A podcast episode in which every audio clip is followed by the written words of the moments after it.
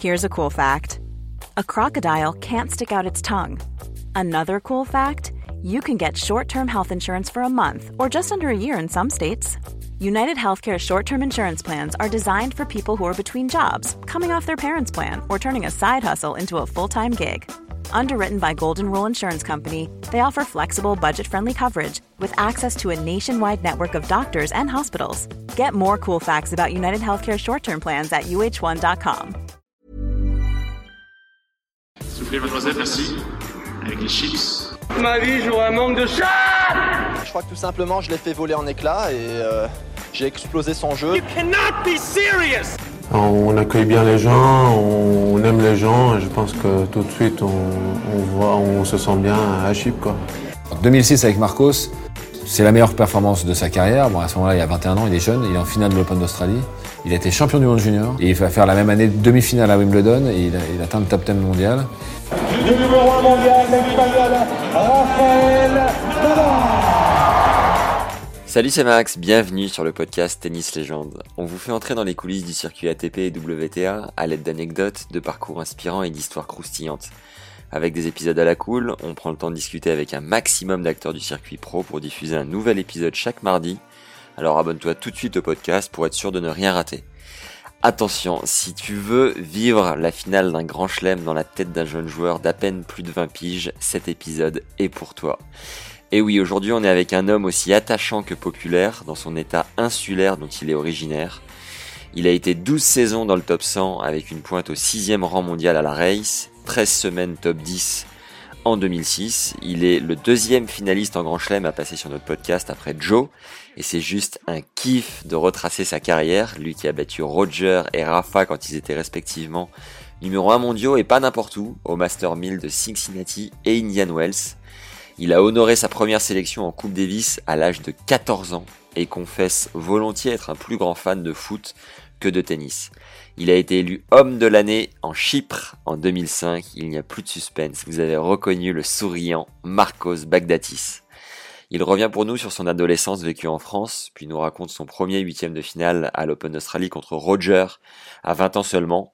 L'année d'après, à 21 ans donc, il était à une marche de s'envoyer le premier grand chelem de l'année, toujours contre ce GOAT de Roger. Marcos nous explique pourquoi il est si dur mentalement de tenir contre le Suisse et ce qui fait de lui un joueur si exceptionnel. On évoquera ses blessures à répétition et ses anecdotes en dehors du cours avec les trois plus grands joueurs de l'histoire. Il est temps de vous régaler avec le récit légendaire de notre Marcos national. Et juste avant de lancer l'entretien, pense à nous mettre 5 étoiles sur Apple Podcast. C'est ce qui nous aide le plus à faire connaître la chaîne et un commentaire sympa nous va droit au cœur. Assez parlé, place à l'épisode, bonne découverte et bonne écoute à tous.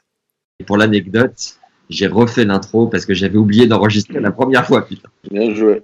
Bon, on y retourne. Tu, tu m'as dit que tu avais choisi le, le, tennis et pas le foot. Pour quelle raison? Bah, Est-ce que tu peux nous le redire très rapidement? Bon, en fait, euh, je, je choisis le tennis parce que mes deux frères jouent au tennis. On était tout le temps dans un club de tennis et bah, ma famille était plus euh, sur le tennis. Donc, euh, moi, j'ai pris le chemin du tennis aussi. Tu m'as, tu m'as aussi précisé que ça avait été compliqué parce que tu tellement sacrifié pour le tennis qu'il y avait une part de toi qui pas détesté, mais pas loin. Tu l'aimais autant que tu pouvais le détester quelque part. Bah oui, c'est normal parce que le tennis, je je peux pas dire que je le déteste, mais mais il y avait des moments où je le détestais parce que parce que le tennis m'a fait sacrifier beaucoup de choses de ma vie personnelle et aussi en même temps, tu peux pas aimer quelque chose sans sans le détester aussi. Donc mais euh, voilà quoi, donc euh, le foot, euh, je la, j'aime le foot parce que c'est c'est un autre sport, c'est c'est un sport d'équipe, c'est un sport où tu es avec des potes, tu es, en famille un petit peu, donc donc c'est différent. Mais le tennis, t'es t'étais tout seul, surtout moi quand je suis parti de chez moi à 14 ans. Je suis parti en France dans l'académie Bobrette à l'époque voilà, j'étais dans une famille d'accueil, accueil, j'ai laissé toutes euh, mes, mes amis, ma famille, mes parents à Chypre, donc euh, donc c'était un petit peu dur, donc euh, ça m'a fait un petit peu le détester par moment, mais voilà c'est c'est quand même le sport que que j'ai choisi moi-même, que je tout fait pour, euh, pour être le mieux possible et voilà. Quoi. Tu me disais que c'était ton père qui avait choisi l'académie Bob Brett parce que elle était réputée pour être la meilleure et pas trop loin de Chypre. Et t'es parti grâce à une bourse, c'est ça? Bah, je suis parti grâce à une bourse, des, euh, bourse des, de ETF parce que il y a, y a, en fait dans l'ETF euh, International Tennis Federation, en fait, ils ont des bourses pour des, pour des. Ils avaient des bourses avant, je sais pas maintenant, mais ils avaient des bourses avant pour les petits pays comme Chypre qui donnaient, euh, si tu étais bien classé, en moins de 14 ans, moins de 16 ans, moins de 18 ans, dans les juniors, dans les tournois internationaux, tu avais, une bourse par, euh, par l'ETF qui pouvait t'aider à, aller voyager, payer des coachs, euh, voilà quoi. Donc, euh, donc moi, je, mon père a choisi que j'aille à l'académie de Beaubrette. Est-ce que tu peux nous redire un peu ta progression chez les jeunes, vraiment dès le départ au niveau des classements, comment tu as évolué Moins de 16 ans, je, moins de 14 ans, j'étais, je ne me souviens même pas, septième mondial, septième mondial. Euh, moins de 16 ans, j'ai pas beaucoup joué parce que euh, on est avec mon, mon coach à l'académie, euh, on a décidé de, que je joue beaucoup de juniors, très jeune. la première année où je j'étais censé jouer les moins de 16 ans à 15 ans en fait, je pas beaucoup joué. J'ai joué peut-être deux trois tournois. On a fait beaucoup de tournois juniors, moins de 18 ans. On a vu que j'avais le niveau. On a vu que depuis le début, je bah, j'ai eu des résultats et donc on a continué. Donc je restais sur les juniors. Et tu as eu des classements français euh, vraiment, tu sais, euh, 5-6, 4-6 euh...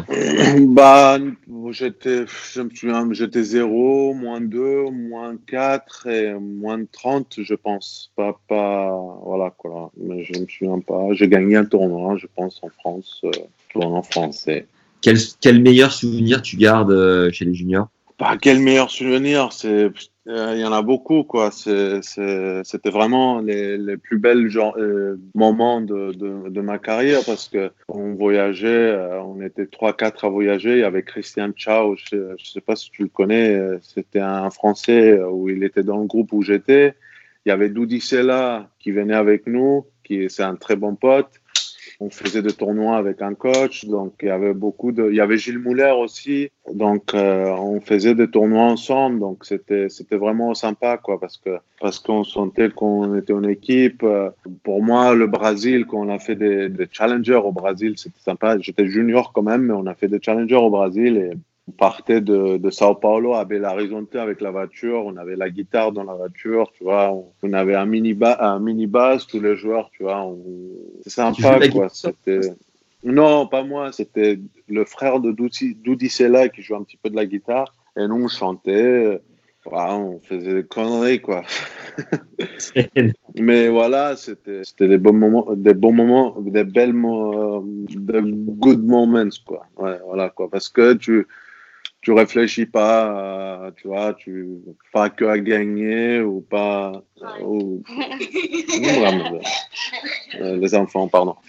Euh, tu réfléchis pas, tu vois, que à gagner, tu, prends vraiment du plaisir, tu n'es pas professionnel encore, tu tu t'éclates, quoi, tu vois.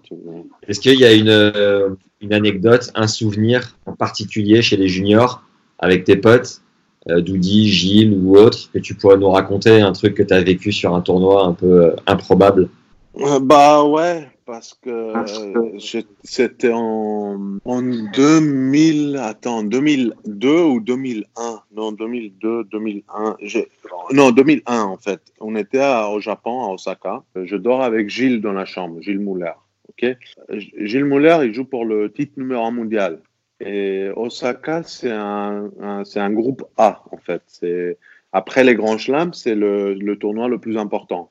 Il y avait les quatre Grands Chelems et il y avait 5-6 groupes A. Ça joue entre Gilles Muller et Janko Tipsarevic. Et moi, je suis, tu vois, je suis 15e ou 20e mondial junior, même, même pas 40e. Et là, je, je dois jouer Gilles Muller en quart. Et Gilles Muller, il joue pour le titre de numéro 1 junior. Donc, euh, et le on, est dans la même chambre. Je, je le bats ah euh, en quart. Et là, je me souviens, le, le coach de Gilles, le coach de Gilles, euh, il était, il était fou.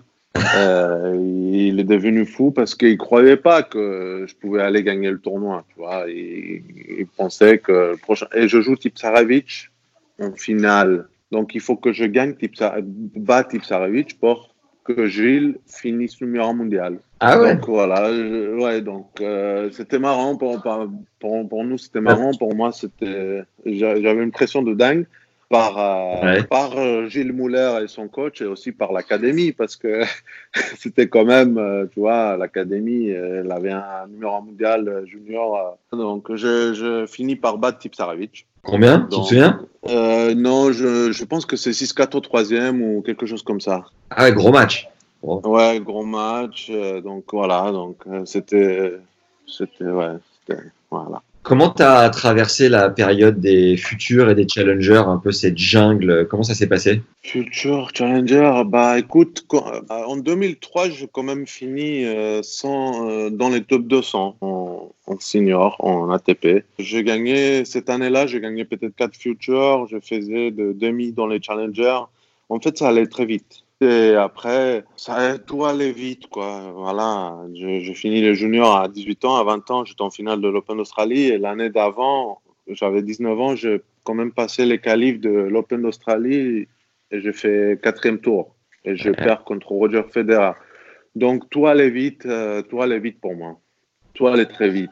Tu gardes un, un souvenir particulier dans un futur, pareil, un challenger, une anecdote, une galère, un truc un peu. euh, Bah ouais, galère, euh, tu vois, on en a beaucoup, quoi. On en a beaucoup. Quand tu, quand tu fais des futurs et des challengers en Inde, euh, en Ouzbékistan, tu vois, surtout il y a 15 ans, tu vois, donc euh, on faisait des, on fais- on faisait des futurs pas, pas dans les, comment ça s'appelle, pas dans les pays, pas dans les villes, tu vois, comme Mumbai, tu vois, on faisait dans les villages de, de l'Inde, quoi, ou des, des villages en Ouzbékistan avec, euh, avec Guillaume Père, mon, mon ancien coach, euh, on a, on a beau, bah, je me souviens beaucoup de choses, quoi.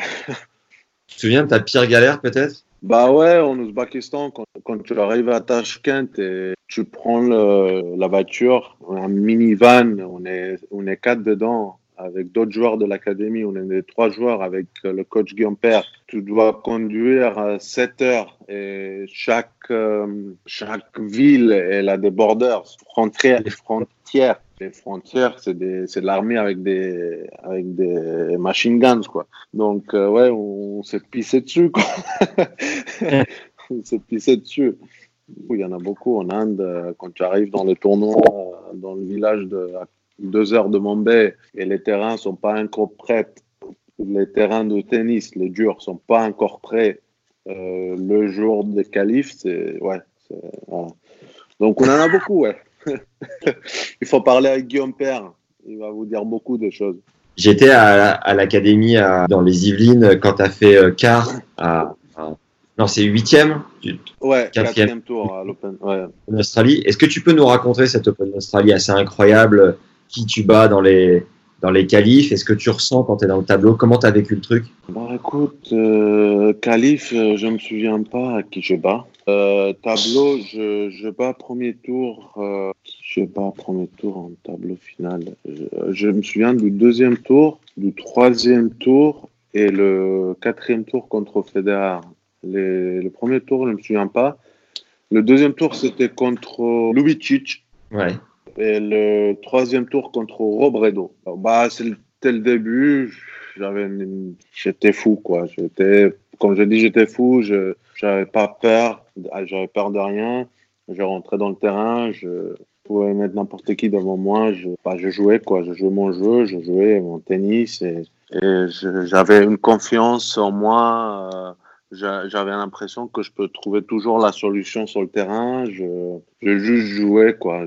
J'étais dans une boule, euh, pas possible, quoi. Contre Roger, euh, ça s'est passé comment? Euh, contre Roger, je parle du quatrième tour. Hein. C'était euh, 3-7. euh, J'avais une occasion, en deuxi- euh, de- le, le troisième set, euh, c'est- c'était le premier deux sets, il m'a m'a déchiré. Le, le troisième set, il- j'avais, on était allé au tie-break. Je pense que je menais au tie-break 4-2 ou 4-1. Et, Et c'est là où j'avais ma chance. Tu as vu une différence de niveau vraiment par rapport aux autres joueurs à ce moment-là sur les deux premiers sets non? Bah ouais, je pense que il il avant Roger, tu vois, il faisait, il t'embrouillait un petit peu la tête avec son, avec, avec euh, la façon qu'il jouait, tu vois. Et il le fait toujours, mais mais avant c'était c'était un petit peu plus lent le, jeu, donc euh, il avait plus de temps. avec son slide, il prenait la balle tôt, après il faisait un service volé de temps en temps, il, faisait chip and charge, il, il t'embrouillait un petit peu la tête, euh, il te laissait pas jouer, il donnait pas de rythme. Euh, il changeait toujours le rythme et, voilà donc c'était la différence que lui, il avait que les autres joueurs, ils n'avaient pas. Les autres joueurs, ils jouaient, tu vois, comme un Robredo, par exemple. Euh, Il, ouais, il avait un gros coup droit, mais il avait des, des weaknesses, quoi. Il- tu trouvais des, des, des, des solutions, tu trouvais des, des moyens de, de le... Comment t'as dit? Faiblesse. Faiblesse, ouais. Les faiblesses où tu, tu, tu, tu trouvais la solution, quoi. Mais Roger, c'était dur de trouver sa faiblesse, quoi. Je me souviens cette, euh, cette année-là, quand tu rentres à l'académie, tu es tout bronzé, tu as une veste en cuir, tu t'es fait plaisir, tu as acheté une Audi TT et tu as même euh, passé ton permis euh, directement. Tu te souviens un petit peu l'état d'esprit parce que tu étais hyper jeune. Tu te souviens si Non, tu arrives. c'était pas en 2005 que j'ai acheté la TT. Ah, il me semblait. Non, non, non, non, j'ai acheté la TT en, en décembre 2006. Ah oui, c'était après le. D'accord. Et euh, mais tu étais hyper jeune. Tu te souviens un peu si tu arrives à, à garder les pieds sur terre, à rester euh, au contact, être humble et tout. Enfin, tu arrives. Tu te souviens à cette époque-là parce que tu as explosé hyper rapidement. Ah, Après la finale de, de 2006, oui, ma vie a changé de- d'un jour à l'autre. Et c'était, c'était un petit peu, tu vois, euh, beaucoup de gens, ils, ils voulaient te parler, ils voulaient de, de passer du moment avec toi. Et comme tu sais, l'académie est très petite. Elle était Ouais. petite. On avait, on avait des chalets où il y avait des, des parents, de, de- de- des jeunes qui venaient dans mon chalet et ils commençaient à écouter à la porte, tu vois, pour poser des questions et tout. Donc, j'avais pas la, tu vois, c'était un petit peu euh, bizarre pour moi, tu vois. J'ai quand même euh, eu 20, j'ai- j'avais 21 ans et, voilà, donc euh, les, les pieds à terre, je, moi, je, il faut que tu demandes d'autres gens parce que moi, moi, je pense que oui, j'avais, mais c'est pas peut-être les autres gens, ils peuvent dire euh, autrement, mais mais oui, ça c'est sûr que euh, mes, mes jambes, elles étaient toujours à terre. Je parlais déjà de l'année d'avant euh, où tu fais euh, huitième. À du- huitième, non, je pense que bah, tout, déjà après, après le, la huitième de finale, je pense que six jours après la huitième de finale où je fais en 2005, je me fais opérer du bras. Donc, euh, je n'ai pas eu le temps de, de, de sentir euh, tout de suite. euh, une semaine après, j'ai eu une opération du bras qu'il fallait avoir. C'était quoi? T'avais quoi au bras En fait, j'avais le nerf, euh, j'ai perdu 40% de- du muscle au bras droit parce que le nerf, il était coincé, euh, il était coincé. D'accord. Et quelle était ta, ta relation avec euh, Bob Brett quand tu es arrivé et puis après Patrick Moratoglou Qu- Quand je suis arrivé à l'académie Beaubret, avant qu'on aille à avant que l'académie elle bouge à Tiverval, en fait, euh, euh, j'avais, bah, on ne voyait pas beaucoup, tu vois, c'était mon, mon entraîneur qui était Jean-Paul Damit.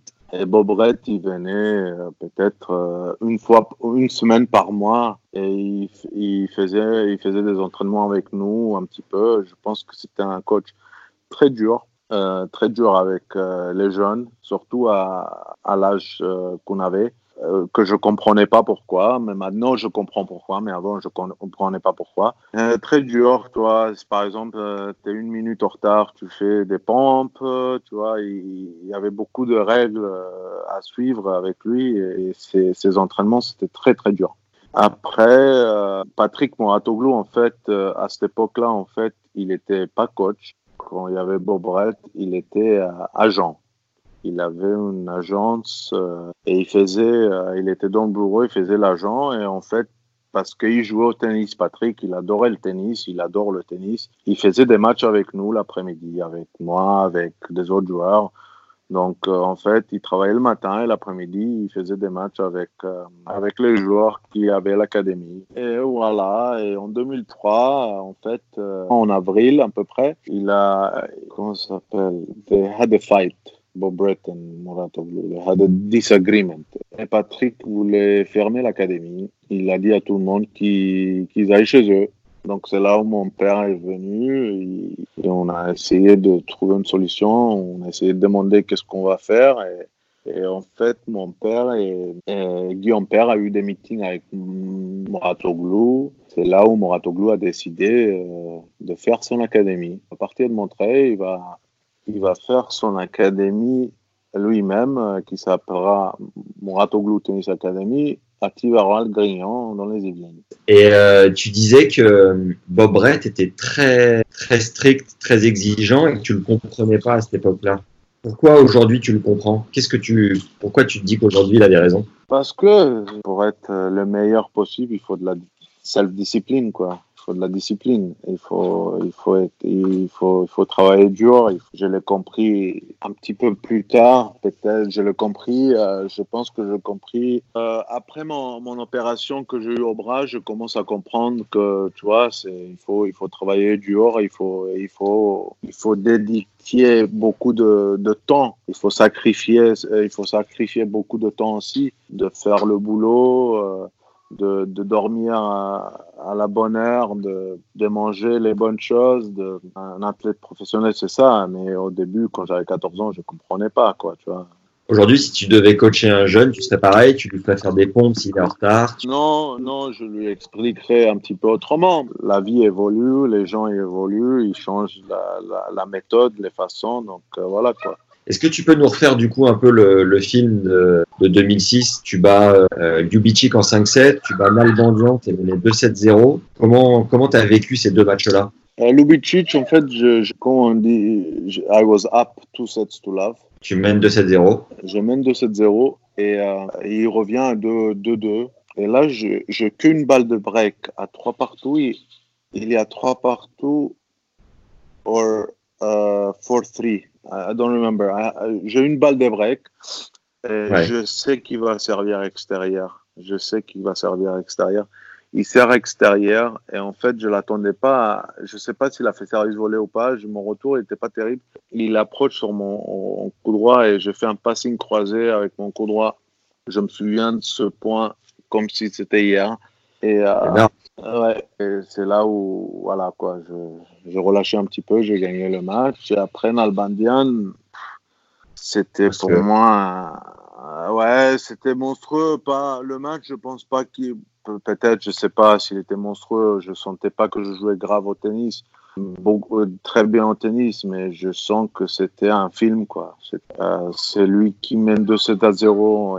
Après, avec des feux d'artifice à 5-2 du deuxième, je reviens 5 partout. Il gagne le 7-7-5, le deuxième, il mène 2-7 à 0. Et là, je sais pas pourquoi, je, commence à lâcher mes coups. Je, me dis, ben, j'ai rien à perdre. Je commence à lâcher. Je commence à être plus agressif que lui je lâche, je, pense que dans un jeu, je fais quatre tours gagnants. Et là, je, je commence à prendre confiance, euh, euh, conscience aussi que c'est la façon de gagner le match. Et j'ai lâché en fait tout, j'ai tout lâché.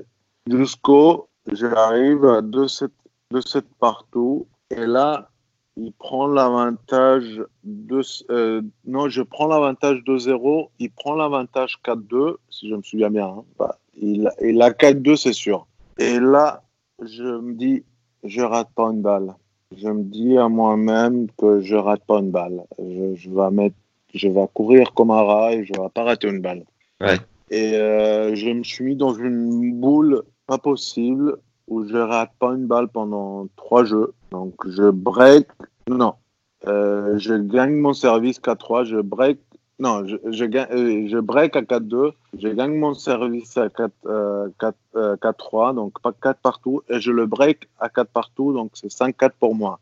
D'accord? Ouais. Il y a 30-15 pour moi, et là, non, il y a 15 partout, et là, il commence à pleuvoir. Mmh commence à pleuvoir, donc ils avaient la, le roof à cette époque, mais elle était, elle était ouverte. Donc ouais. il faut qu'on rentre dans les vestiaires. Et là, je me mets sur le vélo parce que Guillaume m'a dit de ne pas arrêter de, de, bouger parce que sinon je vais cramper. Je... Le supervisor, il vient, ouais. nous dit euh, euh, on a encore 20 minutes. Et là, je regarde ouais. Guillaume, je lui dis putain, Guillaume, je sais pas quoi faire, tu vois, je, je sais pas. Il me dit une chose, Guillaume, euh, qui, qui est bête, qui est con, mais qui, qui, qui m'a vraiment aidé à, à ce moment-là. C'est, il me dit j'ai pas peur pour toi, j'ai peur pour lui. Je sais pas si tu entends ça, tu dis ouais, c'est con quoi, tu vois. Mais il m'a donné une confiance, une the power, comment on dit. De, putain, il m'a donné un truc, une puissance à, à, à ce moment-là où je savais que je vais rentrer, je vais pas perdre le match. Là, donc je continue à pédaler, je rentre dans le match, je rentre dans le, dans le terrain.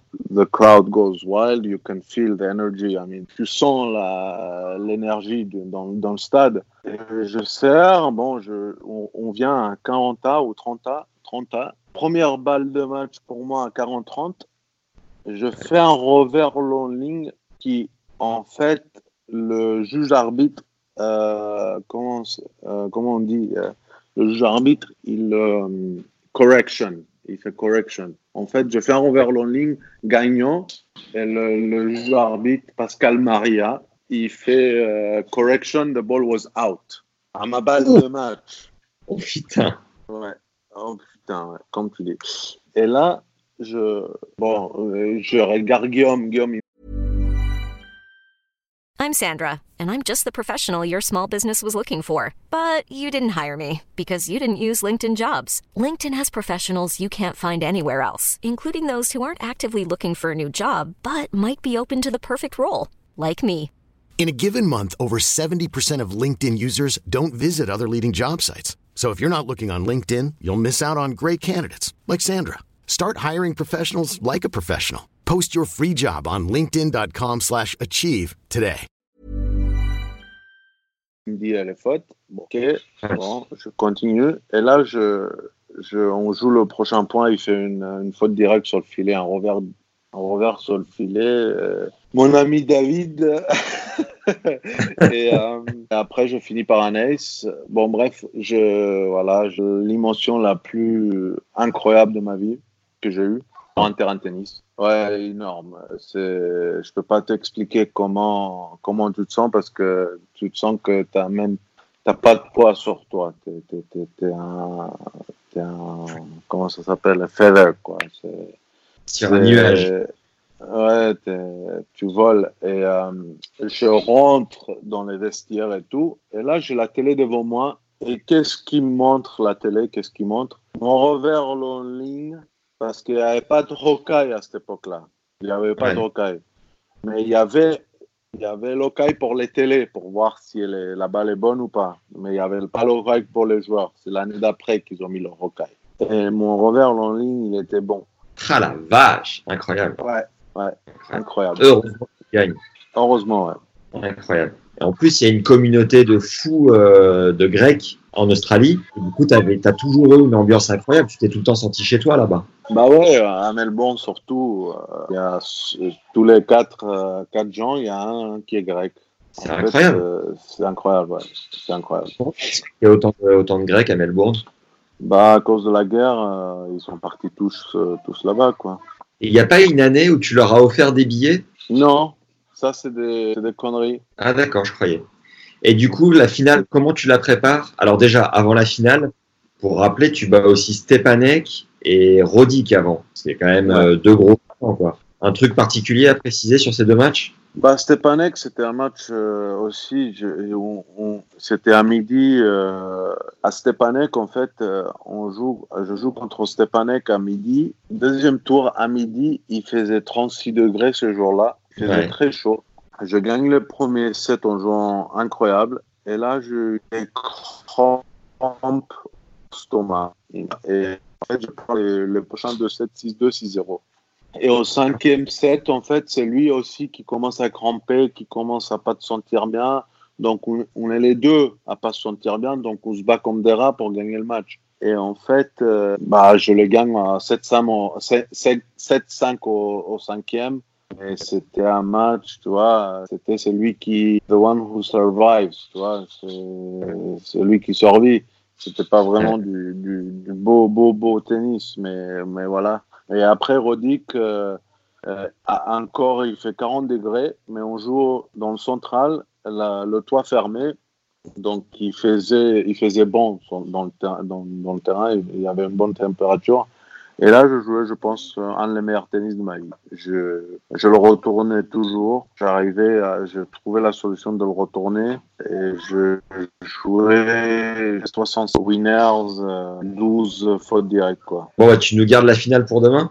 Ouais, on parle demain pour la finale. Bon, Allez, à demain. Journée, Max. À demain. Ciao, ciao, ciao. Ouais, je vois. C'est bon. Trop bien. Alors, est-ce que tu peux nous terminer de nous raconter euh, avec la finale de l'Open d'Australie 2006 Et puis après, on passera sur deux autres matchs euh, clés qui ont marqué ta carrière, les victoires contre Rafa et contre Roger.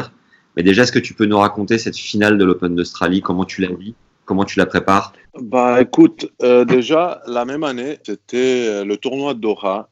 En fait, trois semaines avant la finale de l'Open d'Australie, ouais. je joue en quart contre Roger Federer. Donc trois semaines avant, je te parle. Et je perds contre Roger 6-4, 6-4. Et je sors du match, je dis à mon, à mon coach euh, Guillaume Père, je, je lui dis que je sentais pendant ce match que, je, en fait, j'avais des occasions, je, je trouvais là un petit peu la solution de comment le jouer, il fallait être un petit peu plus agressif. Et en fait, je dis à Guillaume, la prochaine fois que je joue Roger, je pense que je l'ai. Oh, c'est bon ça. Ouais, je, je dis ça à Guillaume euh, quand j'ai perdu contre Roger en quart à, à, Doha. Donc en fait, on vient après, trois semaines après, je suis en finale contre lui. Et j'avais une telle, j'avais une confiance en moi, mais incroyable, quoi. Je, je sentais que, que, bah, que c'est le moment, tu vois, c'est le moment de, que ça, je vais le battre, tu vois, que, parce que ouais. je jouais quatre fois avant, je, je, je, je gagnais que un set contre lui à US Open en 2004. Et là, je, rentre dans le match euh, confiant, euh, avec la confiance que je, vais gagner, quoi, parce que je, savais et je commençais le match très bien parce que je, me suis dit, je vais être très agressif sur sa deuxième balle. Je vais pas lui donner du rythme, je vais, le, je, vais l'attaquer de suite. Et ça se passait bien pendant un set et et je menais, je menais 7-5, euh, 2-1, euh, non, euh, 2-0 break pour moi. Et euh, en fait, ouais. j'ai eu deux balles de break à 2-0, deuxième set. 15-40 sur son service. Et là, il s'en sort, il s'en sort, euh, bah, il s'en sort un petit peu, il gagne son service. Il me break derrière, mais il n'y a rien qui a changé, tu vois. Il y a deux partout, on continue, on gagne chacun, chacun son, son service. Et, et là, il y a 6-5 pour lui, à moi de servir, 40-0 pour moi. 40-0 pour moi. Donc, en fait, j'ai trois balles de, de jeu pour aller dans le tie-break. Et, euh, et là, je sais pas qu'est-ce qui m'est arrivé. Je sais pas. Je sais pas qu'est-ce qui m'est arrivé. Je... Un trou. Je, ouais, je, je, je, sors de ma boule, je sors de mon, mes, mon jeu, je fais deux, trois, trois doubles fautes dans le même jeu. En fait, j'ai fait une double faute à 0,40. Il gagne le point. Je fais encore une double faute. Et je me le mets. Je fais en fait 3, 4 euh, enforced errors. Comment ça s'appelle? Enforced, des, fautes directes, quoi. Deux doubles, trois doubles et deux, trois fautes directes. Et là, je perds le 7. Et là, pour moi, c'était fini. Je, je sais pas comment. Je, je sais pas pourquoi. Je, je me vu gagner et euh, en fait, tout a tout a basculé après ce jeu-là, quoi. Et après, c'était une boucherie, quoi. 0 et 2, euh, 2 0.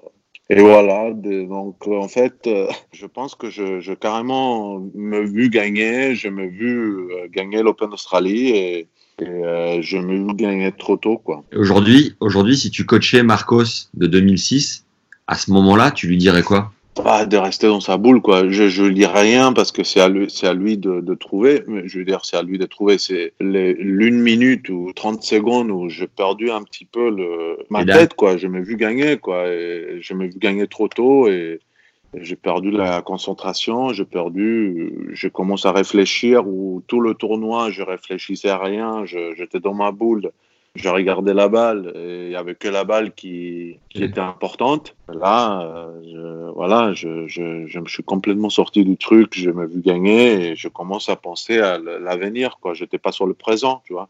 T'as eu peur? euh, Possible, possible. Je sais, honnêtement, je sais pas. Je pense pas que j'ai eu peur, mais tu sais, tu commences à réfléchir. Euh, qu'est-ce que tu vas faire quand tu vas gagner Tu vois, tu vas te mettre par terre. Tu vas, te, tu vois, tu commences à réfléchir des choses où inconsciemment, je pense, c'est à tout le monde quoi. Quand tu es si près de ton, c'est parce que c'était pas un objectif. C'était un rêve de gagner un grand chelem. C'était pas un objectif, tu vois. C'était un rêve. C'est tous les sacrifices que tu as fait avant, tu vois, tous les trucs que tu as, as passé dans ta vie. Tu es, vraiment à à quoi? À deux, à, à, à, deux pas, quoi. Tu à deux pas, un pas de, de le réaliser. Et en fait, euh, ça m'a fait réfléchir. Je pense pas que c'est la peur. Euh, je pense pas que. Mais je sais pas. Il faut, il faut demander à un psychologue si c'est si la peur ou. Mais je pense que moi, c'est la euh, excitation. C'est voilà. Peut-être tu es content. Tu, je sais pas. Je sais pas.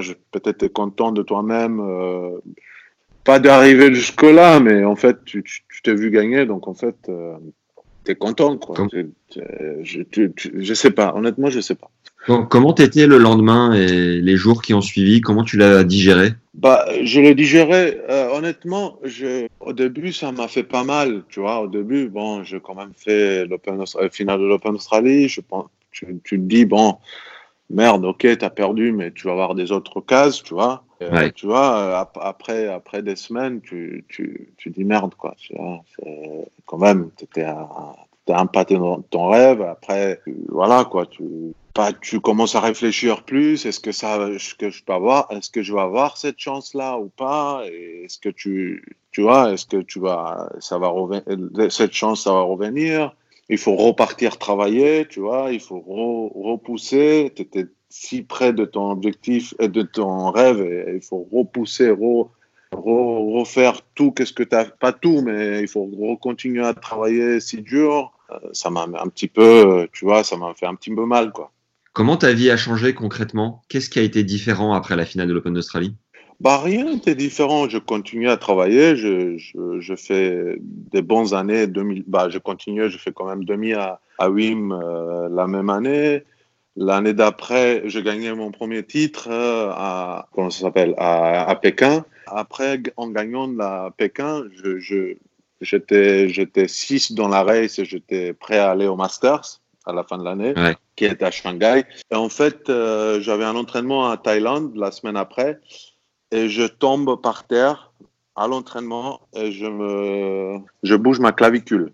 Bah, j'étais là, j'étais vraiment j'étais vraiment déçu parce que je n'ai pas joué jusqu'à avant c'était Vienne Madrid. J'essayais de jouer Vienne et Madrid euh, avec avec ça et j'arrivais pas. J'ai perdu euh, Vienne et Madrid et Lyon au premier tour et après bah j'ai pas joué Bercy parce que bah j'avais très mal quoi donc donc j'étais vraiment, euh, voilà, c'était dur pour moi. Mais après, bon, on a fait le foncier. J'ai eu une très bonne année en 2007. J'ai gagné euh, Zagreb et j'ai fait trois finales dans, cette année-là, à Halle, Marseille. Donc j'ai eu une bonne année aussi. J'ai fait quatrième tour à, Roland Garros cette année. En fait, le, pour moi, ce qui, a changé ma, pas changé ma carrière, c'est que ça, m'a mis un coup. C'est en 2008, j'ai eu trois blessures. J'ai eu, euh, en 2008, j'ai eu, euh, à Indian West, j'ai eu ma cheville qui m'a arrêté jusqu'à Roland. Je repris à Roland, je fais Roland, Halle et Wim.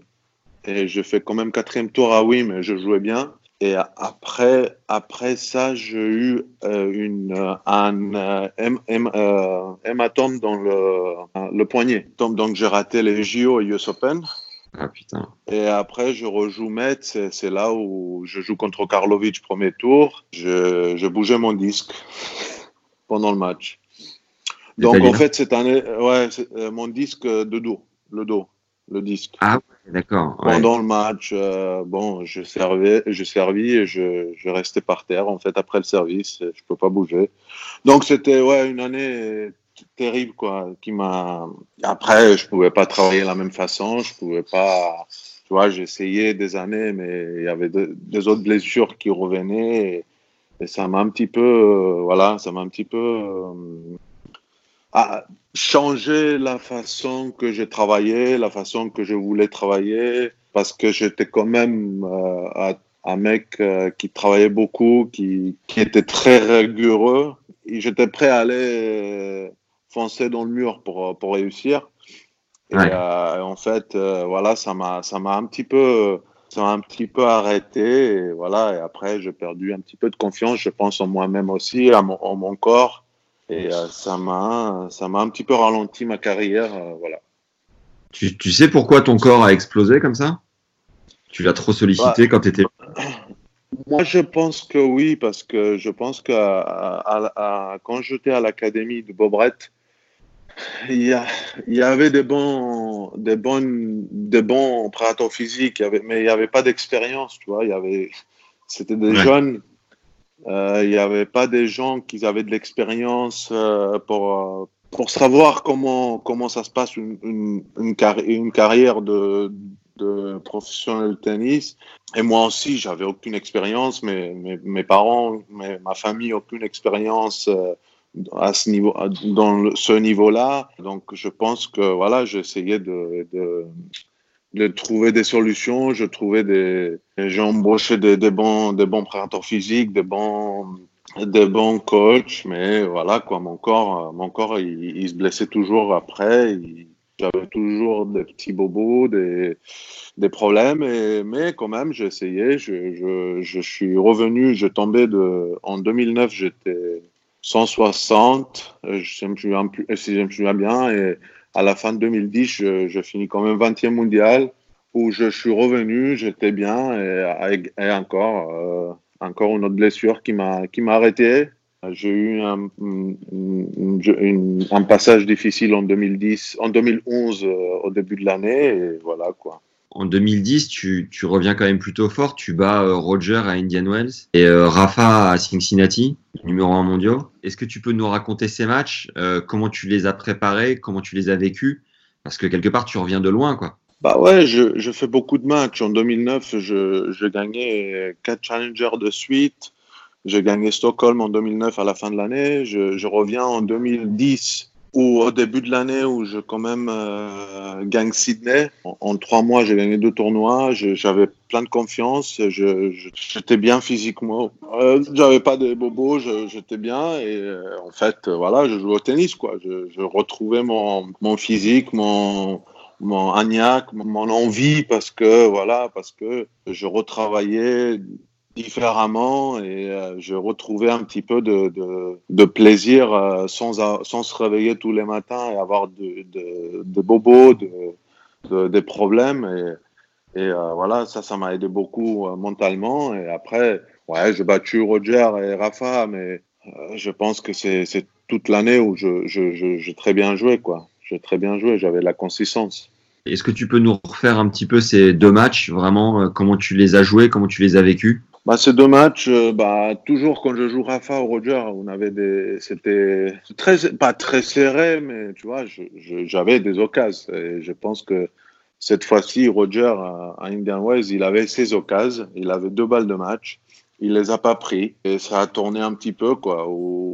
Les autres matchs, c'est moi qui avais un petit peu des occasions. Je les ai pas pris et c'est lui. Donc, en fait, euh, voilà, c'était, c'était toujours un petit peu serré contre, contre Rafa et Roger, surtout quand, quand j'étais bien physiquement. Et euh, cette fois-ci, c'est moi qui a pris euh, les occasions. Avec Roger, j'étais un petit peu chanceux parce que il avait vraiment une occasion. Il avait un revers qui rate euh, en milieu du terrain, qui rate sur le filet, revers long ligne. Euh, donc j'étais un petit peu chanceux. Avec Rafa, bah, Cincinnati, je pense que c'était la bonne surface pour moi pour le jouer parce que le terrain était un petit peu plus vite. Je pouvais gagner. J'ai très bien servi ce, jour-là. Je pouvais gagner beaucoup de points faciles. Il n'y avait pas énormément de rallies et, je pouvais, euh, comment dire, euh, make the points a bit shorter. Et, euh, voilà. Est-ce que tu pourrais nous raconter des anecdotes, des choses que tu as vécues avec euh, Rafa, avec Roger, avec Joko?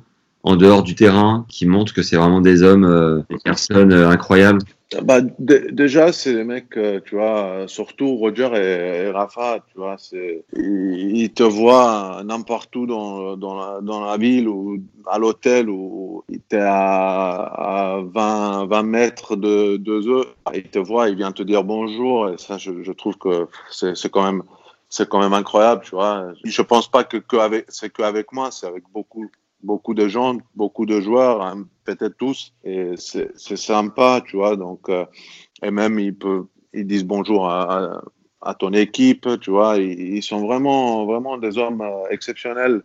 Les, deux. Euh, bah, Djokovic aussi, mais tu vois, Djokovic, il est un petit peu plus, comment ça s'appelle, enfermé avec son équipe, enfermé avec lui-même.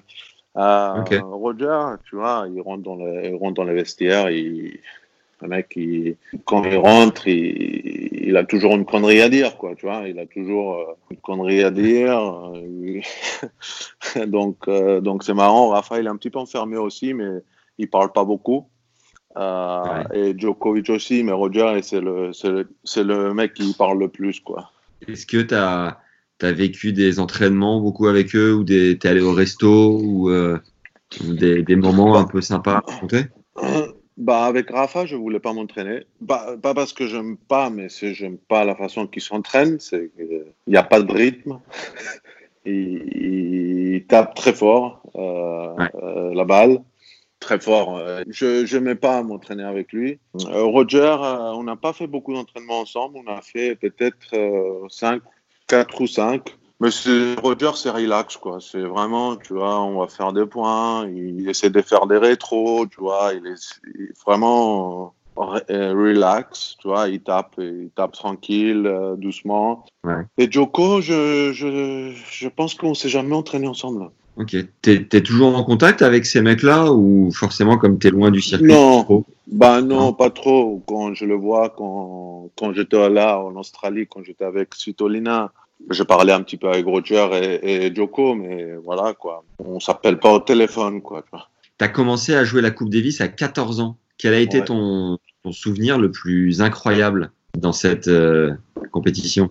Bah, déjà, c'est autre chose, quoi. C'est autre chose de jouer pour ton pays, de jouer dans une équipe, tu joues pas pour toi, tu joues pour, pour moi, j'ai adoré, quoi. C'est, euh, je sais pas si tu, au début de la, la confédération qu'on a eue, on parlait de foot et le coupe des, ouais. la Coupe Davis, c'est un petit peu ça, tu vois. C'est pas du foot, mais c'est le tennis un petit peu dans, dans, dans cette ambiance-là, tu vois. T'es en équipe, t'es en famille, surtout à Chypre, tu vois, parce que tous les, tous les joueurs, c'était mes potes, tu vois. C'était, c'était mon frère. Je jouais quand même avec mon frère en double quand j'étais plus jeune. Et c'est tous les, la famille, c'est des potes que je connais depuis j'ai 13 ans, j'ai 12 ans. Donc c'est sympa, c'est autre chose quoi. Donc chaque fois je jouais la Coupe Davis parce que je jouais beaucoup. Comme tu dis, je commençais à 14 ans, je, je, je m'éclatais quoi. Et ça m'a, comment dire, chaque fois que je jouais, je sentais que je, je reprendrais, je reprenais de l'énergie quand je partais. Ah oui. La Coupe Davis, elle m'a aidé beaucoup dans, dans ma carrière quoi. Vous étiez en quelle division? Bah, on était, quand je commençais moi, on était en division 4. On est monté en division 2 pendant 9 ans. Pendant ouais. 9 ans, on est resté en division 2. Et là, on est reparti en groupe 4 l'année dernière. On est monté en groupe 3 pour cette année. Est-ce qu'il y a un match dont tu te souviens particulièrement euh, qui était émotionnellement fort à vivre? Ouais, c'était en 2007. Euh, c'était la première fois que je joue à Coupe Davis à Chypre après la, la finale de l'Open Australie. Je joue contre le, le, dimanche, je joue contre Jarkko Niminen. Et là, yes. le stade est plein, plein, plein. Combien de personnes euh, 4000 personnes euh, et c'était euh, exceptionnel. C'était un match de foot. C'est tu vois c'était. Tu gagnes combien? Je gagne en 3-7, je, je me souviens. Si je me souviens bien. En 3-7, euh, pas facile, mais tu vois, voilà quoi. Et les gens debout à chaque point, la folie quoi. La folie, ouais, c'était exceptionnel. Je sais pas si, je suis sûr que, bah, c'était à la télé, donc je, je suis sûr qu'ils ont un, on s'appelle un, un vidéo, une vidéo quoi. Est-ce que à Roland Garros, tu te sentais un petit peu à la maison comme tu es arrivé euh, à l'adolescence, que tu as un peu grandi en France et que tu as appris la langue? Bah ouais, parce que surtout bah, quand je jouais quand je jouais pas contre un Français, hein, mais euh, quand je jouais contre un Français, je me sentais pas français du tout. Mais mais mais ouais, ouais, il y avait des gens qui savaient que, tu vois, pas tous, mais beaucoup de gens, ils savaient que, que j'ai passé mon adolescence en France et aussi j'avais beaucoup de copains et familles qui, qui me supportaient, la famille d'accueil qui venait tous les ans et, et des, des potes que j'ai en France, quoi, à Paris. Ton meilleur souvenir à Roland, c'est quoi? Bah, meilleur souvenir, c'est le match contre Grosjean en centrale de Philippe Chatrier. C'était à la fin de sa carrière. Et putain, c'était son anniversaire aussi, donc. Mais tu vois, c'était la, la première fois que je joue dans le Philippe Chatrier contre, bah, contre Sébastien et je le bats en 3-7. Mais je, je trouve que je joue exceptionnellement bien. Je le bats 6-2, 6-3, 6-3, très facile. Je jouais très bien. Et euh, ouais, c'était un, un moment important pour moi parce que, tu vois, Seb, c'est, un énorme joueur il a eu un- une carrière exceptionnelle. Et euh, voilà, de le jouer à Roland chez lui et pouvoir le battre en jouant très très bien dans un central euh, c'était vraiment sympa. Bien joué et merci d'avoir écouté cette première partie avec Marcos jusqu'au bout. J'espère que tu t'es régalé et si c'est le cas, tu peux vraiment nous rendre service en partageant tout de suite l'épisode à deux potes à toi et en les inscrivant toi-même directement sur leur téléphone.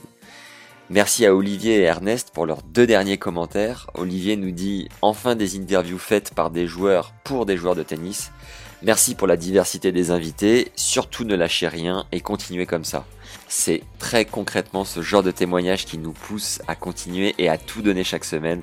Donc n'hésite surtout pas à venir nous dire ce que tu penses des épisodes en commentaire. Tu deviens instantanément une légende dans notre cœur. Tu peux aussi faire une story Instagram en taguant le compte Tennis Légende lorsque tu découvres un nouvel épisode, on te repostera illico.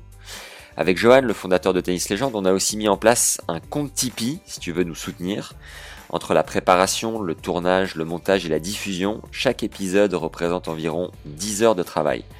Tu peux nous encourager donc à tout donner à hauteur de 2 euros, soit un café par mois ou plus si le cœur t'en dit. Le lien pour y accéder est dans la description de l'épisode. Pour finir, si t'es pas au courant, on fait des t-shirts légendaires que tu peux trouver sur notre boutique en ligne, boutique.tennislegende.fr. T'as également le lien juste en dessous dans la description de l'épisode. Voilà, c'est tout pour cette semaine et on se retrouve mardi prochain. À très vite pour un nouveau contenu et comme on dit, ciao